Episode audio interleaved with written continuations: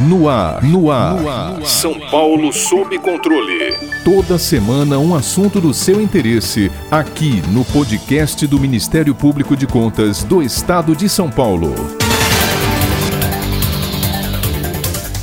Escassez de vacina contra a Covid-19 no Brasil tem provocado acentuado debate sobre os critérios utilizados pelo governo para definir as prioridades, especialmente no que tange a lista de comorbidades. A pertinência da inclusão no rol e o nível de gravidade das doenças são alguns dos questionamentos feitos atualmente na sociedade brasileira. Além disso, há inúmeras denúncias de uso de atestados médicos falsos e até mesmo de pessoas do sexo masculino se passando por grávidas para furar a fila da vacina. Falar de ética no Brasil pode gerar discussões acaloradas, onde muitos apostam que os fins justificam os meios. No âmbito do poder público, o conceito de ética se tornou sinônimo de ausência de corrupção. Aliás, segundo pesquisas realizadas na última década, o brasileiro é o povo que menos confia na classe política, generalizando como antiéticos e corruptos os seus representantes. Mas somente quem chega ao poder está passível de cometer atos considerados antiéticos. A conduta conduta do cidadão comum no seu dia a dia está em conformidade com as normas morais? Um levantamento feito em 2017 pelo Instituto Brasileiro de Ética Concorrencial, em parceria com o Datafolha, mostrou que 90% dos jovens entrevistados consideram a sociedade brasileira pouco ou nada ética. Para falarmos sobre o tema com a competência e o know-how necessários, convidamos o jurista, professor, escritor, ex-secretário de Estado da Educação, ex-presidente do Tribunal de Justiça de São Paulo e atual presidente e imortal da Academia Paulista de Letras, Dr. José Renato Nalini, autor de livros como Ética da Magistratura, Ética Geral e Profissional, Ética Ambiental, entre outros.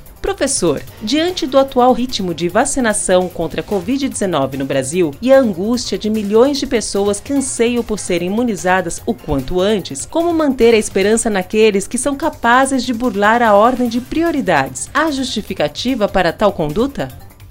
O ritmo da vacinação no Brasil não acompanha, infelizmente, a celeridade verificada em países que levaram a pandemia a sério. Isso provoca reações díspares por parte de uma população naturalmente perplexa. É compreensível, embora não justificável, que este clima de ansiedade que pode chegar a aterrorizar pessoas mais sensíveis abra espaço para condutas antiéticas, tais como a de obtenção da vacina sem respeitar a caótica programação resultante da falta de coordenação federal. É uma circunstância que mostra a negligência com que a educação brasileira, em todos os níveis, trata a ética. Esta ciência do comportamento moral do homem em sociedade é a matéria-prima de que mais se ressente a nação brasileira. Nós possuímos um imenso patrimônio natural que também não tem merecido o respeito devido, mas não conseguimos incutir na maior parcela da população observância ao princípio da dignidade humana, o norte inspirador adotado pelo Constituinte de 1988 para reger a vida nacional. Possa a tragédia da pandemia acarretar uma reversão de condutas para que não continuemos a ser um exemplo negativo, não só nesse, mas também em tantos outros pontos recentes da nossa vida brasileira. Como mencionado na apresentação, boa parte do povo brasileiro generaliza como antiético e corrupto o comportamento de seus representantes políticos. E ainda uma pesquisa com jovens entre 14 e 24 anos de idade revelou que a maioria pouco ou nada acredita numa sociedade ética. Professor, a que o senhor atribui esse comportamento cético do brasileiro em relação aos preceitos morais? A nossa sociedade sempre agiu dessa maneira? Há um ditado que diz: quando os de cima não dão exemplo, os de baixo se sentem liberados. A vida política brasileira reflete exatamente o pouco compromisso com valores que foram esmaecendo e se encontram hoje em evidente declínio. Quem é capaz, neste momento da vida brasileira, de se emocionar quando ouve falar em pátria, hombridade, honestidade, probidade, altruísmo, sacrifício, solidariedade, fraternidade e tantos outros verbetes análogos. A grande questão é que tais palavras constam do discurso, principalmente do discurso oficial, mas estão ausentes na prática. Somente uma educação de qualidade poderia incutir nas novas gerações a credibilidade em uma democracia que no Brasil é apenas formal. A juventude detecta a superficialidade falaciosa com que os representantes costumam exercer a representação. É por isso que a política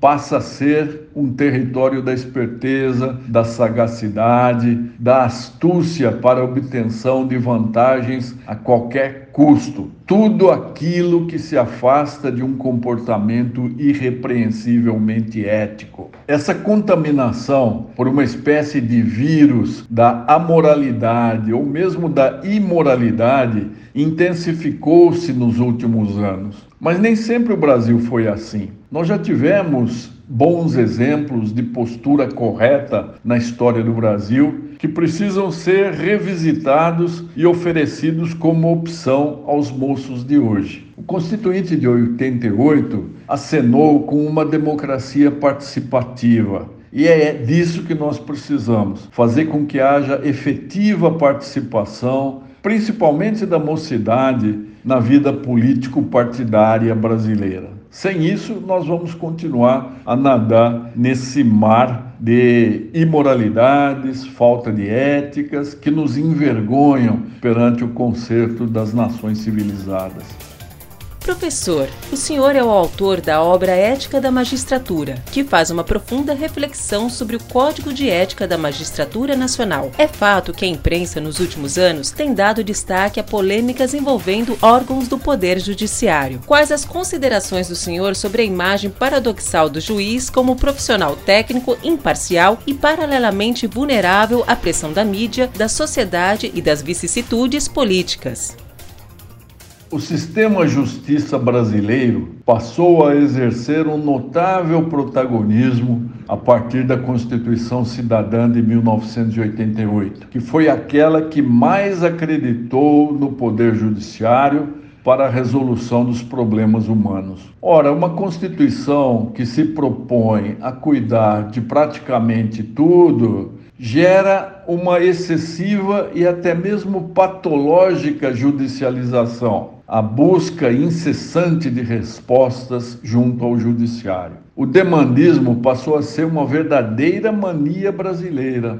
O ideal seria que o Brasil desenvolvesse e intensificasse uma cultura da pacificação, que faria as pessoas procurarem respostas negociadas para resolver os seus conflitos. A composição consensual de controvérsias tem de ser a primeira opção e recorrer ao judiciário uma alternativa. Isso se houvesse impossibilidade de obtenção de um acordo diretamente pelas partes. Mas a cultura jurídica ainda é prioritariamente anacrônica e superada. A imensa maioria das faculdades de direito ainda se inspira no modelo Coimbrão, que, quando foi trazido para o Brasil em 1827, já possuía cerca de mil anos. A cultura jurídica fabricada aqui no Brasil resiste a mudanças, não acredita na observância espontânea do direito, só crê em soluções ditadas pelo Estado, pela soberania estatal representada pelos juízes.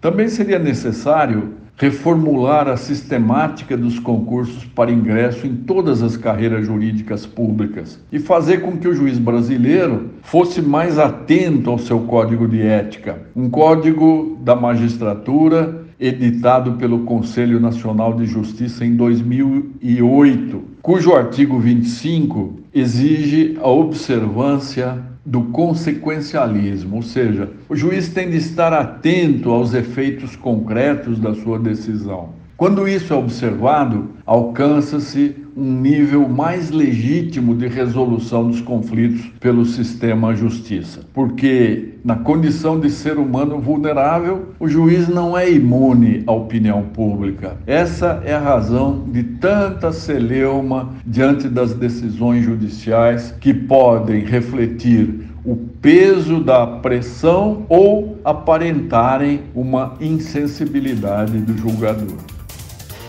Para ficar por dentro de outras notícias do Ministério Público de Contas de São Paulo, siga-nos nas redes sociais ou acesse o site www.mpc.sp.gov.br.